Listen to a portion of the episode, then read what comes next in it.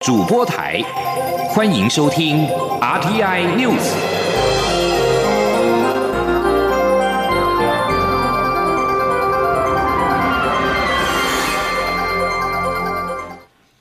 众朋友您好，欢迎收听这节央广主播台提供给您的 RTI News，我是张顺祥。由于越来越多重量级企业支持全球最受欢迎的虚拟货币比特币，比特币十六号盘中首度涨破五万美元大关。法新社报道，格林威治标准时间十六号大概十二点三十五分，比特币飙涨到历史新高价位五万五百四十七点七零美元。自十五号以来上涨百分之四点四，比特币其后回落到四万九千两百一十三点五四美元。人气不断飙升的比特币，今年以来累计上涨将近百分之七十五。网络外汇交易平台分析师阿斯拉姆表示，由于机构投资人竞相投入，加密货币之王比特币首度涨破五万美元大关。随着价格不断的创新高，而且供给量有限，投资人当中充斥着错失恐惧的心理。阿斯拉姆告诉法新社，比特币可能会上探十万美元。而同样是再创新高的是美国的道琼收盘再创新高。由于投资人确信二零一九冠状病毒疾病疫苗和美国振兴案将能够促使经济持续的复苏。道琼工业指数十六号收在历史新高，不过由于科技股下滑，纳斯达克指数收低，投资人担心利率调高，标准普尔指数以平盘作收。道琼工业指数上扬百分之六十四或百分之零点二，收在三万一千五百二十二点。标准普尔指数微跌两点，收在三千九百三十二点。纳斯达克指数下滑了四十七点，收在一万四千零四十七点。金融时报报道，中国正在探索透过限制稀土出口，打击美国的国防工业。稀土对美国的国防承包商至关重要。洛克希德马丁公司在生产 F 三十五战机的时候，先进武器急需稀土。金融时报引述参与咨询的消息人士话报道，业界高层透露，中国政府官员曾经询问他们，若中国在双边爆发争执期间限制稀土的出口，会对美国跟欧洲企业造成多大的影响？包括美国在生产 F 三十五战斗机上面是否会遭遇到麻烦？根据报道，稀土的应用广泛。从智慧型手机到喷射战斗机都需要稀土。美国进口的稀土百分之八十来自中国。若中国限制出口，将会影响到美国相关的供应链。稀土是稀土元素或者是稀土金属的简称，是康以及蓝系元素一共十七种元素的合称。中国的稀土蕴藏量比重大概占全球百分之三十五到四十，产量则是高达全球六成以上。根据美国内政部地质调查局等机构的数据，二零一九年中国的稀土矿产量约占全球的百分之六十二点九，美国占百分之十二点四，澳洲占百分之十，缅甸占百分之十点五。上个月，中国公布稀土管理条例。中国工信部透过官网表示，稀土是重要的战略资源，也是不可再生的资源。中国是稀土资源大国，在稀土的生产跟稀土利用领域具有举足轻重的地位。加快制定这项条例。从法律上明确稀土管理各项制度，有利于维护中国国家利益和战略资源的产业安全。中国受到美国启发，在天然气需求激增与加强能源安全等考量之下，过去几年一直大力发展页岩气的资源。然而，产量跟美国差距甚大。并可能在二零二五年之后遭遇到生产的瓶颈。中国恐怕很难复制美国在开发页岩油气的成功经验。请听以下专题报道。一起听世界，欢迎来到一起听世界，请听一下中央广播电台的国际专题报道。中国政府以美国发展页岩油气的成功经验为范本，过去几年间，由国有大型石油与天然气公司，包括中国石油和中国石化。致力提高包括页岩气在内的天然气产量，希望降低天然气进口约占总消费量逾百分之四十的情况。到了今年，英语《中国日报》引述彭博新能源财经专家预测，北京在简称“十四五”的第十四个五年规划，将页岩油探勘与开发列入重点发展项目。并指中国积极扩大页岩气开发，凸显北京政府进一步加强能源安全的企图。路透社指出，中国受到美国启发，二零一二年开始在四川西南部探勘并开采页岩气。美国因为开采页岩油气的热潮，曾于二零一八年超越俄罗斯和沙地阿拉伯，成为全球最大石油生产国。并降低对进口能源的依赖。然而，与美国的蓬勃发展情况截然不同，中国开发页岩气资源似乎困难重重。能源网站 Oil Price 分析师帕拉斯科娃指出，因为中国地理条件更加复杂，加上中国大部分页岩气资源位于偏远山区，缺乏足够开采基础设施，很难突破开发限制。此外，国际知名能源咨询机构伍德麦肯兹天然气研究员张贤辉指出，与美国天然气田规模较大且地形平坦相比，中国页岩气资源主要在偏远山区，目前开采地点集中在四川省偏远山区，利用现行的水平导向钻掘与水力压裂等工法进行开采，难度相当高。路透社指出，与美国相比，中国至今开挖不到两千口页岩气井。然而，美国的一个页岩气开发计划就挖掘数千口井。虽然中国过去两年的页岩气产量增加了一倍，达到两百亿立方公尺，约占中国二零二零年天然气产量的十分之一。然而，中国至今的页岩气产量仅相当于美国。二零二零年产量的百分之三。再者，中国页岩气产量可能会在二零二五年遇到瓶颈。接下来，因为地质条件与开采技术问题，产量恐难进一步提升。路透社引述中国石油探勘开发研究院副院长、石油天然气地质学家周才能指出，透过近来在中石化西南石油局。威荣页岩气田在深度达三千五百到四千公尺的最新发现，中国渴望在二零二五年生产三百亿立方公尺的页岩气。不过，周才能指出，在技术未能突破的情况下，更深岩层的页岩气恐难以开采。另一方面，尽管北京政府透过取消限制与提供补贴等方式，积极吸引外国大型石油公司。投入资金和技术参与页岩气计划，然而过去数年，中国的页岩气开采成效过低，不符合边际经济效益，导致国际石油业者陆续退出。其中，英国石油公司于二零一九年成为离开中国页岩气开发计划的最后一家国际石油巨头。路透社引述专家及 Oil Price 分析师帕拉斯科娃都指出。既然中国在开发页岩气资源难有突破，应该加强在塔里木盆地或鄂尔多斯盆地的传统石油与天然气探勘开发，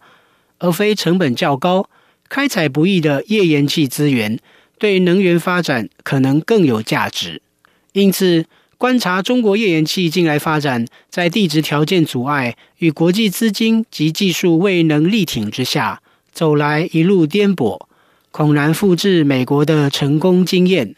以上专题是由张子清撰稿播报，谢谢各位的收听。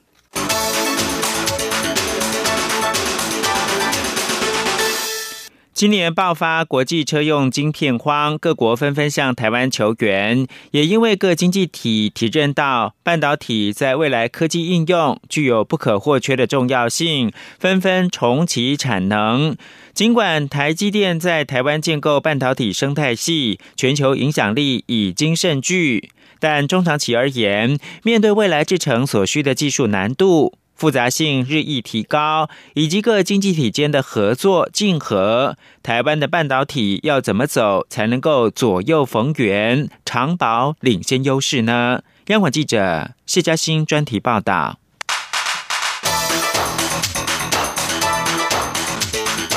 专题报道。台湾半导体晶圆代工模式扬名全球，影响力持续扩大。今年初，国际间爆发车用晶片供不应求，美日欧等经济体罕见的向台湾政府请求支援，凸显台湾晶圆代工已居于产业生态链制高点的战略地位。事实上，自美中大打贸易战、科技战后，全球深知分散风险的重要，供应链在地化趋势明显。加上新兴科技对半导体需求日益加剧，各经济体也开始发展自有半导体，想要重拾话语权。吉邦科技分析师乔安指出，半导体属于资本密集产业，建立工厂产线需要极庞大的资本支出、高度专业技术的人力资源以及制程技术关键知识。这些都是晶圆代工与无晶圆厂 Fabless、轻晶圆厂 Fablite 合作模式逐年兴起的原因之一。更遑论当制程进入 EUV 世代，现阶段相关设备掌握在单一大厂手里，是极其稀缺的资源，价格相对高，所需的资本支出呈现倍数增长。因此，半导体产业产品委由代工生产的趋势，恐怕难以改变。基于成本、技术考量，这些经济体在发展半导体产业的路上，势必得要结盟合作。工研院产科国际所总监杨瑞玲说：“现在全世界哈已经很清楚，欧洲不用再想了，日本也不用再想了，台面上看起来就是台湾跟韩国，韩国追的都很辛苦，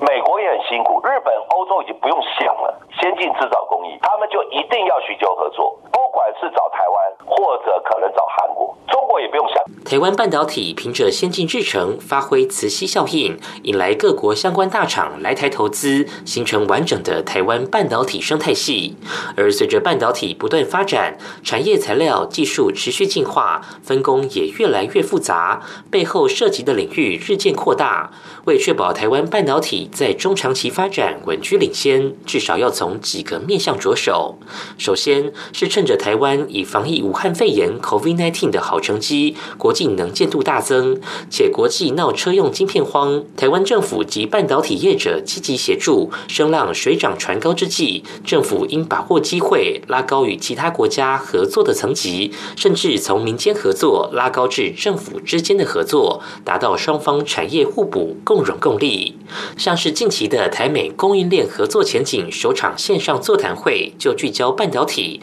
不但大谈相互依赖，美方产业甚至建议要加强双方合作。经济部长王美花说：“产业界都有提到一些政策，还有一些建议嘛。政策方面呢，就台美之间的这样的合作呢，都有提到应该增加更多的 R&D 的投入。”人才的培训，特别是他们希望台美之间的人才的交流。其次，因应前瞻制程开发的技术及人才需求，政府及产业要以台湾为基地，设法到美、日、欧等主要经济体布局，将半导体设备、材料所需的光机电及化学、基础科学等领域连结，汲取前瞻科研技术及人才，并带回台湾导入产线，化为实际产品。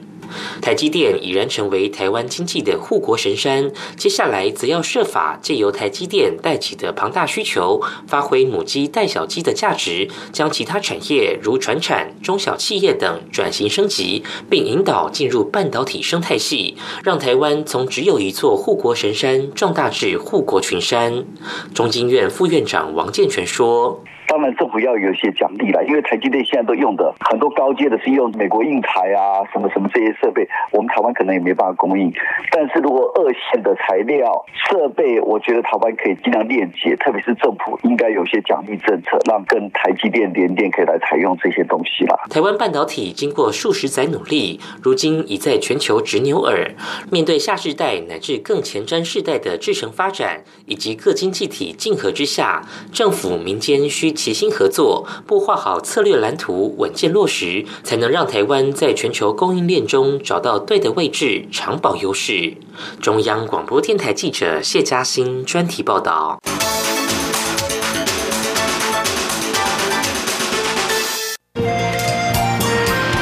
阳光，翅膀打开了世界之窗；是阳光，翅膀环绕着地球飞翔。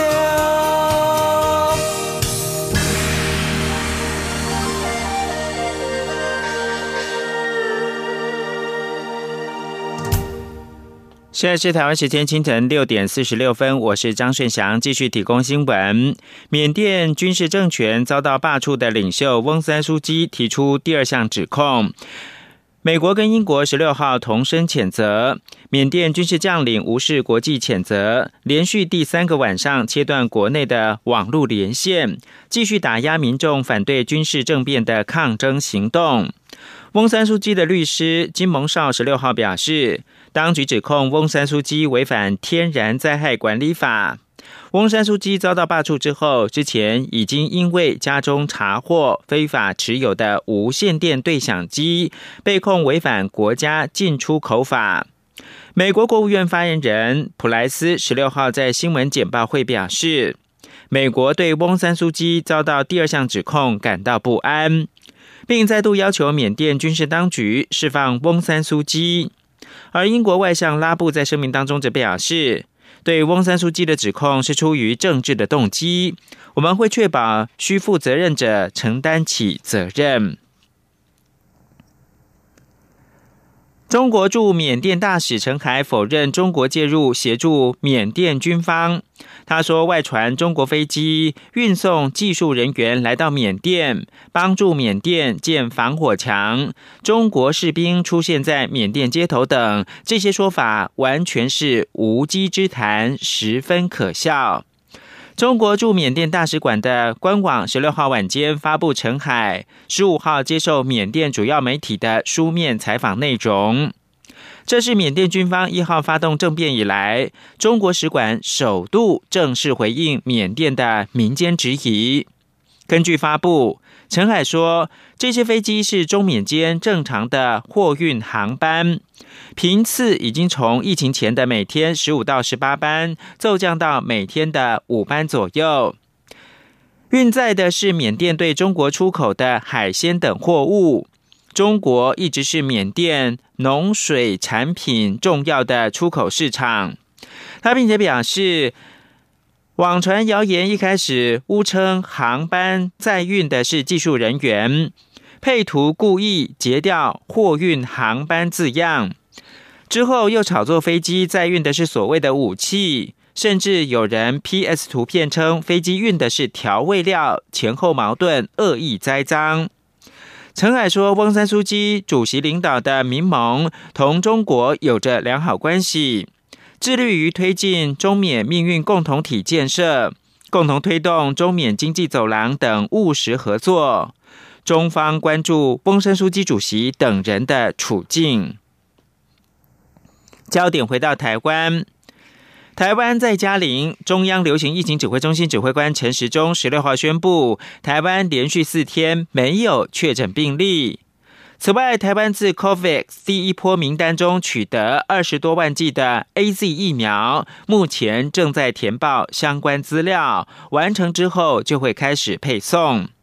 陈时中也说。在世界各国陆续开打疫苗跟防疫管制越趋成熟之下，对于明年春天春节出国旅游，可以很期待。央广记者刘品希的报道。疫情又传好消息，指挥中心指挥官陈时中十六号下午举行记者会，宣布台湾已经连续四天没有本土跟境外移入个案。他表示，台湾已经很久没有连续这么多天都没有确诊病例，上一次是去年八月二十三号到八月二十八号连续六天零确诊，更久之前的记录则是十三天。他希望能够继续维持，十七号能够五福临门。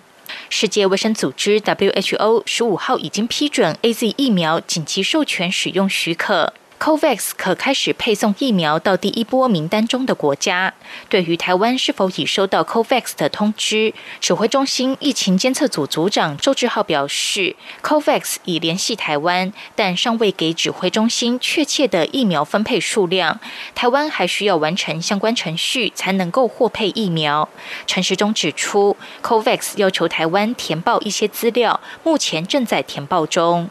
由于世界各国都已开始施打疫苗，台湾在不久的未来也将启动接种。媒体询问明年春节是否就可出国旅游，陈时中说：“先决条件要看病毒的变异情况，这是很大的因素。而施打疫苗后的一段时间，大家仍然必须严格遵守防疫新生活规范，才能让疫情快速下降。”他认为明年春节出国旅游可以很期待。他说。大家都很期待了哈，这种很难说了哈。我们就如果做客观的情况来讲的话了哈，大概以现在疫苗开始世界各国在打，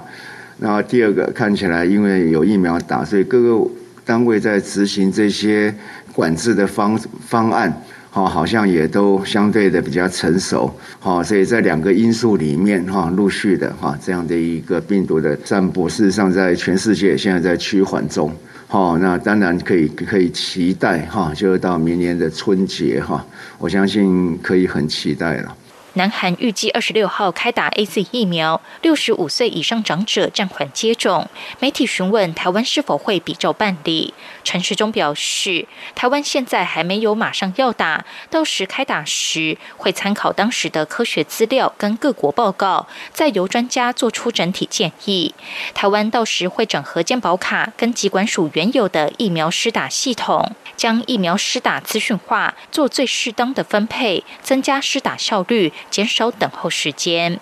央广记者刘聘熙在台北的采访报道。此外，高中以下学校将在下个礼拜一，也就是二十二号开学。环保署十六号表示，春节期间加强学校的消毒，截至目前已经完成五百五十七所学校周边环境消毒，预计在开学之前完成全国四千三百四十六所学校的消毒工作。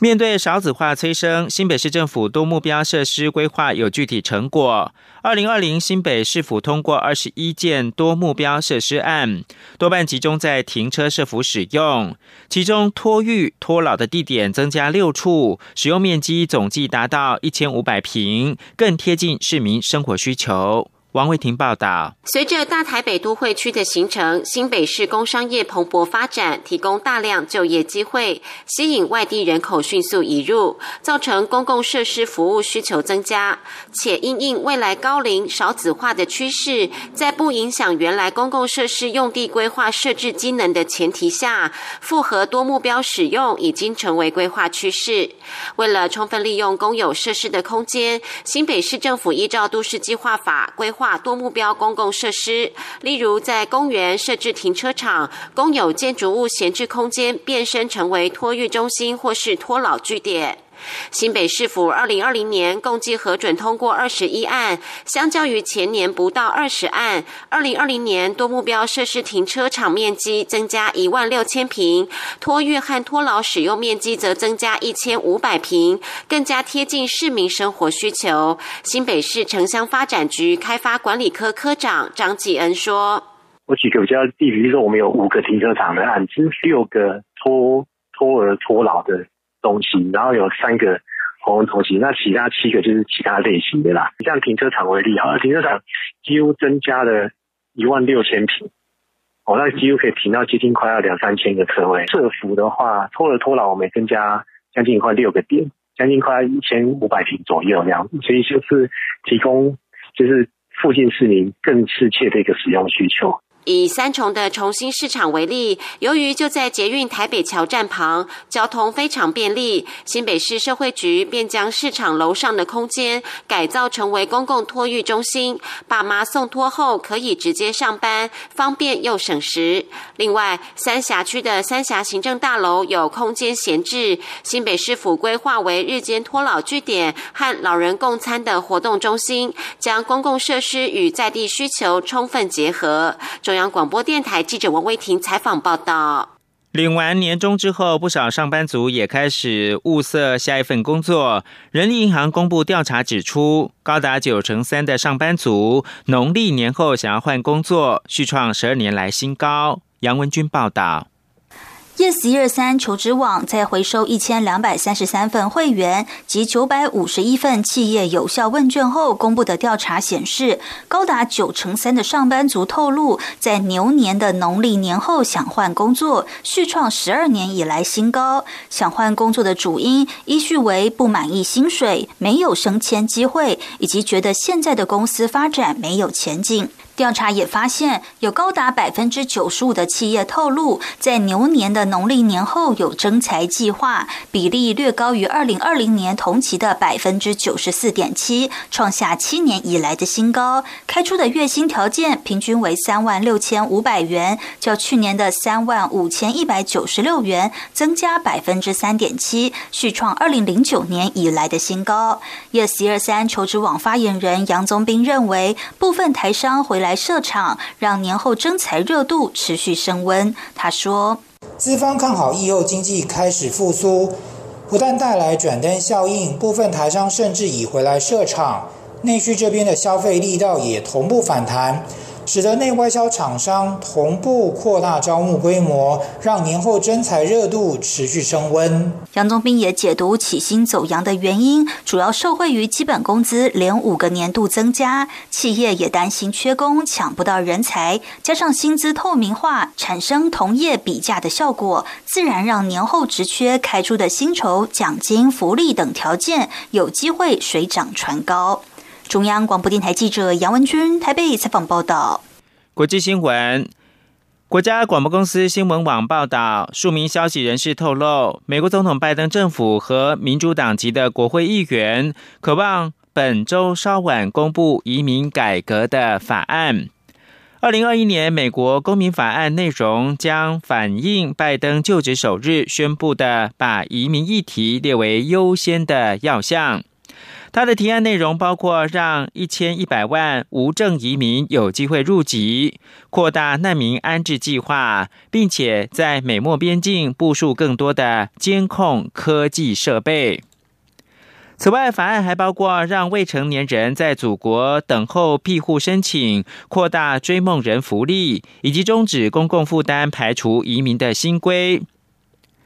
尽管过去不管共和党或民主党执政，推动大规模移民改革都没有能够成功，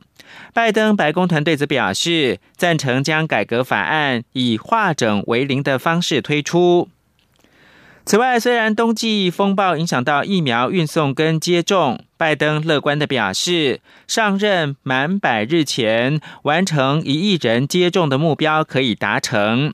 白宫也宣布增加疫苗供应到每周一千三百五十万剂，较拜登上任之初增加百分之五十七。最后看到是美国民主党籍的众议院国土安全委员会主席汤普森，十六号向华盛顿联邦地区法院控告前总统川普、他的律师朱利安尼以及两个右翼团体密谋煽动元月六号的国会暴动。以上新闻由张顺祥编辑播报。